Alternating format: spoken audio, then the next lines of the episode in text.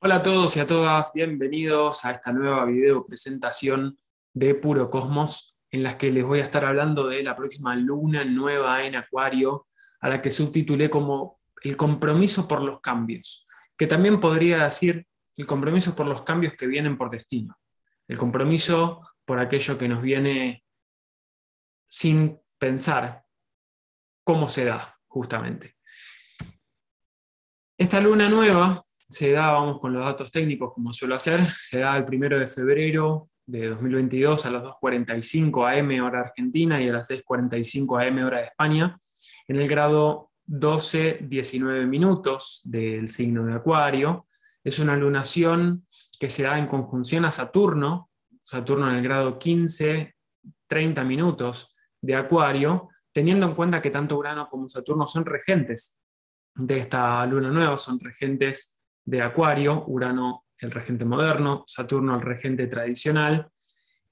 Venus ya está directa luego de hacer un periodo de retrogradación bastante extenso desde el 25 de diciembre, que empezó retrogradando en conjunción a Plutón, se, devolvió hasta el grado casi 10 de Capricornio, ahí se mantiene estacionaria, directa, para empezar a, a retomar su avance en grados matemáticos pero mientras tanto, durante toda esta semana que pasó y por unos días más, vamos a tener a Venus haciendo un trígono, a Urano que también está directo en Tauro. Eh, Venus está rigiendo a Urano en Tauro también. Esto también va a ser importante por lo que les voy a comentar ahora. Y por último también tenemos a Mercurio, eh, retrógrado todavía en conjunción a Plutón en Capricornio.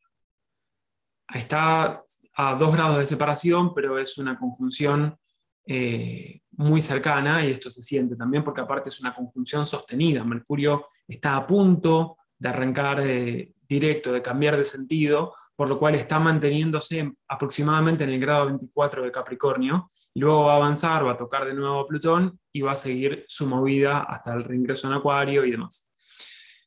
Entonces, ¿qué nos trae esta luna nueva, básicamente? Recordemos que, ¿qué es la energía de, Acuario? Podría decir que Acuario es, ante todo, una energía contradictoria.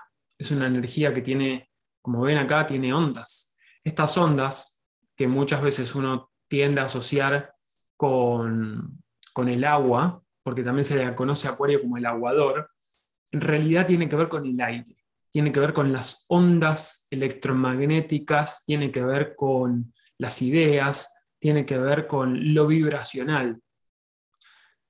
Entonces Acuario, arquetípicamente, viene a hacer cambios que son disruptivos. Por eso se lo conoce como, como una energía que tiene una visión de futuro, que tiene ideas que están fuera de tiempo. Para Acuario o para Urano, que es el regente moderno, no existe el tiempo, todo es presente. En cambio, para Saturno, el tiempo es importante. De hecho, eh, Saturno, Crono, rige el tiempo. Desde ese punto de vista, tenemos una de las tantas cuestiones que hace que la energía acuariana sea un poco contradictoria. Es decir, eh, quiero hacer un cambio, pero en realidad quiero, quiero sostener algo. Quiero hacer un cambio por un ideal que tengo y al mismo tiempo mm, me cuesta desapegarme de lo que ya conozco como estable.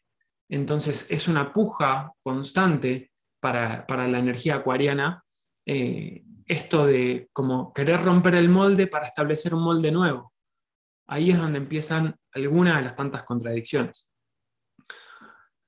Urano eh, en la mitología está asociado al cielo, a Uranos, y, y Urano era el padre de Saturno. Algunas cosas interesantes que tiene que tiene la parte mitológica de, Urano y Saturno, tienen que ver justamente con el ideal de Urano. Urano está asociado en la mitología a Prometeo, y Prometeo tiene que ver, digamos, era, fue el ladrón del fuego. Robó el fuego de los dioses para dárselo a la humanidad. Con ese fuego que él robó, la humanidad pudo crear, pudo ser creadora. De ahí es donde viene que, Prometeo o Urano o Acuario tienen que ver con aquello que le es robado a otro para poder crear, pero no quedarnos en la parte del robo, sino en la parte de la creación, en la parte de la creatividad, en la parte de esa chispa que, nos otorga esta, esta capacidad de, de previsión. Prometeo, etimológicamente, o el origen del nombre, tiene que ver con la previsión o pensar por anticipado, pensar de manera anticipada. Por eso se asocia a, Prometeo, a Urano, a Acuario, con una visión que trasciende el tiempo, con una visión que va mucho más allá. Muchas veces hay ideas que no están, no son actuales, que no pueden conformarse, no pueden materializarse en el momento actual. Ah, entonces acá es donde también aparecen algunas de estas polarizaciones relacionadas justamente a lo uraniano y a lo saturnino. Es, la, es el impulso por crear algo nuevo, disruptivo, con una visión de futuro, con mucho ideal, y sin embargo Saturno necesita que sea algo tangible, que sea algo sólido, que sea algo estable, que sea permanente. Y estas son dos energías que trabajan en conjunto en, las, justamente como parte de la energía acuariana. De hecho, otro aspecto interesante de esto es que es la castración de Urano en la mitología. Urano es el padre de Saturno. Urano eh, era tan, tan ideal y era tan ávido por el sexo y por la procreación y la creación que siempre estaba con Gaia. Gaia era la tierra. Urano era, era esposo e hijo de Gaia, curiosamente, y, dentro de sus ideales siempre buscaba crear, creaba, creaban hijos, tenían hijos, pero como era tan justamente idealista, Urano, ninguno le gustaba, ninguno le parecía acorde, era, todo era eh, fuera de, de, lo, de lo que él esperaba. Era feo, tenían, había cíclopes, estaban los titanes, estaban monstruos de 100, de 100 brazos, y esto a Urano no le gustaba nada. Es entonces cuando uno de los titanes, uno de los hijos que tuvo fue Saturno o Crono. Gaia se complota con Crono para que Crono, con su hoz eh, asociado a la cosecha, a la agricultura y demás, eh, finalmente se completan para castrar a Urano. En un momento que Urano yace con Gaia, aparece Saturno, le corta los genitales y los tira al mar. Y lo interesante de, esta parte del mito es que de la espuma que se genera eh, por los genitales en el mar, no se sabe si es por el semen o por, por la propia sangre, de la espuma nace Afrodita, que hoy conocemos como Venus. Esta sería la versión de Afrodita Urania, que es, porque hay varias versiones de dónde nace Afrodita, de dónde sale Afrodita. La versión del mito que está asociada a Venus como consecuencia de la castración de Urano bueno, está relacionada a la Afrodita Urania. ¿Por qué menciono todo esto? Porque justamente Venus, que es regente de Tauro, donde está Urano, están haciendo un trígono. Venus está haciendo un trígono. Y Saturno, que está en Acuario, es regente de Capricornio. Saturno, por lo tanto, rige a Venus. Hay una cuestión acá que une los ideales, la realidad, el deseo, la belleza, la ambición y está todo unido a nivel mitológico también. Ahora, yendo más al foco de lo que tiene que ver con esta luna nueva. A ver, ¿qué significa? No? Volvemos a, esto de Urano y Saturno, que son parte de la configuración que tuvimos el año pasado. El año pasado tuvimos tres cuadraturas entre Urano y Saturno, y esto traía la puja de libertad, restricción, eh, independencia, eh, forma, estructura, eh, disciplina, autoridad también. Todo esto lo estuvimos viviendo durante todo el 2021, este año también lo vamos a seguir viviendo, pero lo que, lo que intenta hacer Urano es romper estructuras, desestabilizar, eh, salirse del molde, salirse de la caja, salirse de los límites impuestos por nosotros mismos, no solamente por, los límites que son impuestos por una estructura de autoridad o un gobierno o lo que sea. Entonces, Como la luna, el sol y la luna están en el grado 12 de Acuario, es donde el grado 12 de Acuario es donde tuvimos la última cuadratura perfecta entre Urano y Saturno, Urano en Tauro y Saturno en Acuario. Entonces hay algo que traemos a nuestra conciencia que reflota, que reactiva algunas de esas cuestiones. Y como Venus está haciendo un trígono sostenido también a Urano en Tauro, hay algo que lo que estuvo haciendo Venus durante el periodo de retrogradación en Capricornio tiene que ver con cómo afrontamos ahora nuestras ambiciones. ¿Qué es lo que deseamos? ¿Dónde encontramos placer? ¿Dónde encontramos el valor, nuestra autoestima? ¿O cómo podemos hacer los cambios que necesitamos, que sabemos que necesitamos hacer para cambiar la manera en la que nos vinculamos, cómo podemos tener vínculos más libres, más sanos, diferentes a lo que estructuralmente conocíamos. Si bien acá no lo menciono, Mercurio y Plutón están en conjunción a Juno. Juno es un asteroide que tiene que ver con el compromiso. No voy a entrar en detalles ahora, pero como tenemos tres planetas personales, Marte, Venus y Mercurio en Capricornio, de los cuales dos de ellos, Mercurio y Venus, estuvieron retrogradando, principalmente en Capricornio, en español esto significa hay un proceso de revisión en cuanto a mis vínculos, en cuanto a mis ideas, en cuanto a mis ideales, en cuanto al plan que quiero manifestar, que quiero crear, para ir por aquello que deseo. Entonces, de esta manera, lo que nos propone esta luna nueva, como toda luna nueva en Acuario, es qué cambios estoy dispuesto a hacer. ¿Cuáles son las formas diferentes que necesito incorporar, integrar, explorar para ir por, por lo que deseo? ¿Cuáles son mis ideales? Recordemos que Acuario tiene que ver con esto, ¿no? con los ideales, la visión de futuro, causas sociales, cómo me conecto de una forma auténtica para hacer lo que quiero ser para darle al mundo, de alguna manera, lo que tengo para dar. Lo que trae esta luna nueva, en parte, es una sensación de restricción por los cambios que decimos que queremos hacer. ¿Por qué digo esto? Porque como Saturno está ahí en conjunción, nos pone un freno. Es decir, conscientemente y el mundo emocional queremos plantar una semilla para ver cómo podemos manifestar estas cosas en los próximos seis meses. Recordemos que las lunas nuevas abren un periodo de seis meses intencionamos en luna nueva y vemos los resultados o podemos ver algunos de esos resultados en la luna llena del mismo signo, que en este caso va a ser, si mal no recuerdo, el 11 de agosto de este año, vamos a tener una luna llena en acuario.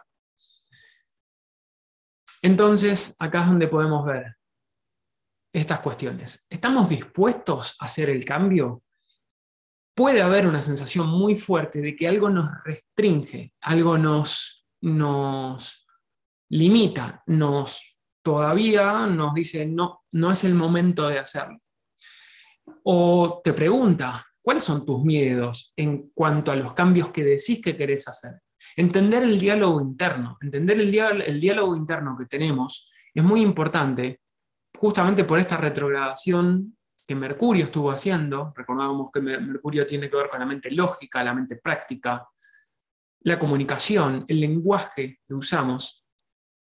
Y una mente, una mente o un Mercurio en Capricornio es una mente práctica, es una mente bastante pragmática, pero está revisando cosas. No solo que las está revisando, sino que las está transformando por esa conjunción que ya hizo dos veces con Plutón, que está haciendo esa conjunción sostenida todavía y que va a volver a hacer ahora en, unos días más, el, creo que justamente el 11 de febrero.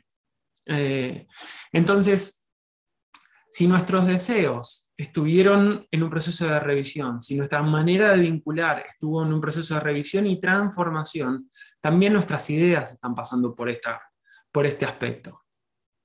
Marte, recién ingresado en Capricornio, viene a dar un poco de impulso. Es como, bueno, basta, ya revisamos mucho, cuáles son las acciones concretas que necesitamos tomar para manifestar aquello que decimos desear. Entonces, de, este, de esta energía hay mucha energía Capricornio. Y la energía Capricornio es de sostenibilidad en el tiempo, de algo, de algo con lo que nos comprometemos, de algo que tiene que ver con nuestras aspiraciones, nuestras ambiciones, nuestras metas personales.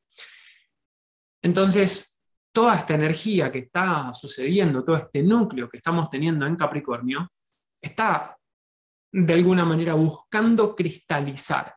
¿Cristalizar qué? Saturno es regente de Capricornio. Entonces, Saturno al estar en Acuario, está entendiendo de alguna manera que, bueno, ok, estos cambios que estamos haciendo, no me voy a poner tan rígido. Es más, voy a buscar la manera de sostener, de crear un sistema de defensa, un sistema de protección para que estos cambios sean sustentables en el tiempo.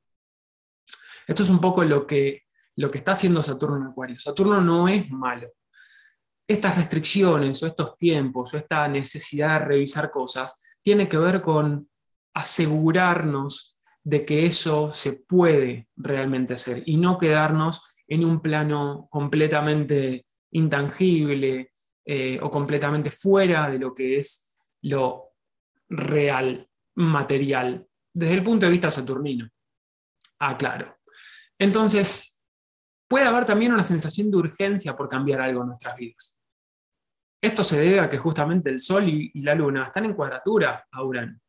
Dicho sea de paso, el Sol perfeccionó su cuadratura el día, 30 de, el día 30 de enero, es decir, dos días antes de la luna nueva.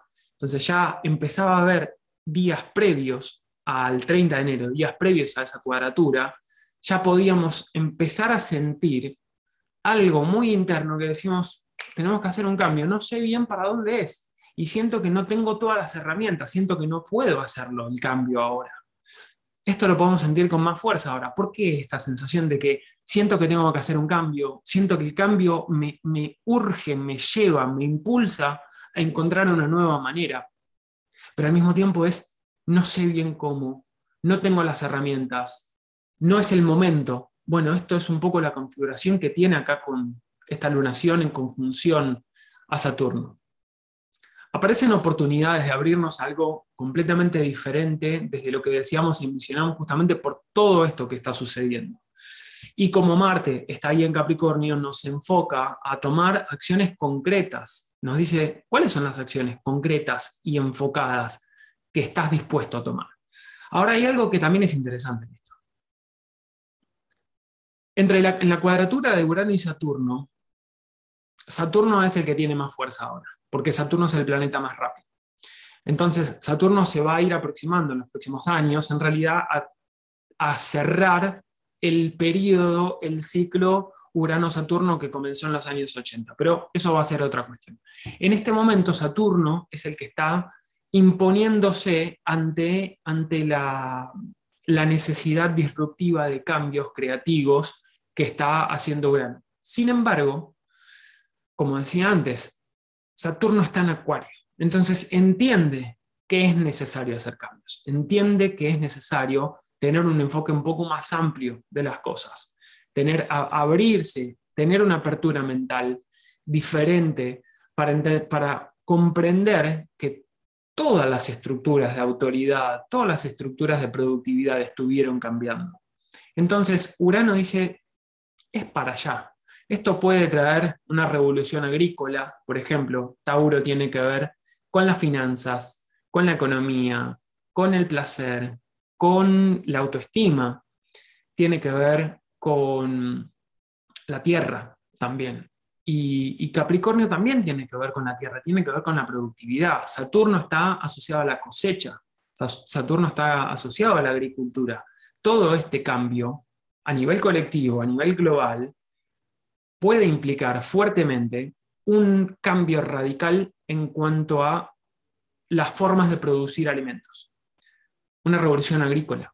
Ahora, yendo a un punto más tecnológico, más acuariano, puede haber cambios también en, lo sostenible o no de las criptomonedas, en, cuáles son las burbujas, cuáles son los, mercados, las economías que están sintiendo estos cimbronazos fuertes, estas eh, desestructuraciones. No es casual que estemos viendo que los mercados bursátiles estuvieron cayendo, que hay, inflación récord que desde los años 80 aproximadamente no se veía en grandes potencias como Estados Unidos, eh, Alemania y otros países de Europa. Entonces, está claro eh, que estamos atravesando a nivel colectivo todo un cambio muy profundo. Ahora, a nivel individual, todos estos cambios nos están llevando, y esto es lo interesante, es que más allá de que Saturno esté, tenga más velocidad y tenga como más fuerza, la cuadratura Urano-Saturno, la cuadratura Urano y la lunación, nos dice, vos decís que querés hacer cambios, pero sentís que no podés hacerlos. Los cambios te vienen por afuera. Los cambios te vienen medio por destino. El contexto da la sensación de que te limita, pero aparecen cosas espontáneas, cosas imprevistas que te dicen tenés que cambiar el rumbo. Y no te queda mucha opción más que cambiarlo. Si nos resistimos, sufrimos. Lo que resiste persiste, dicen por ahí. Entonces, ¿cuáles de esos cambios queremos hacer, con cuáles de esos cambios nos comprometemos y cuáles de esos cambios no nos va a quedar mucha opción más que hacerlos. Por otro lado, tenemos, hay otros aspectos que son, son interesantes también. Eh, Marte empieza a formar un sextil a Júpiter en Pisces y también eh, tanto Venus como Marte están haciendo una cuadratura eh, a Quirón en Aries.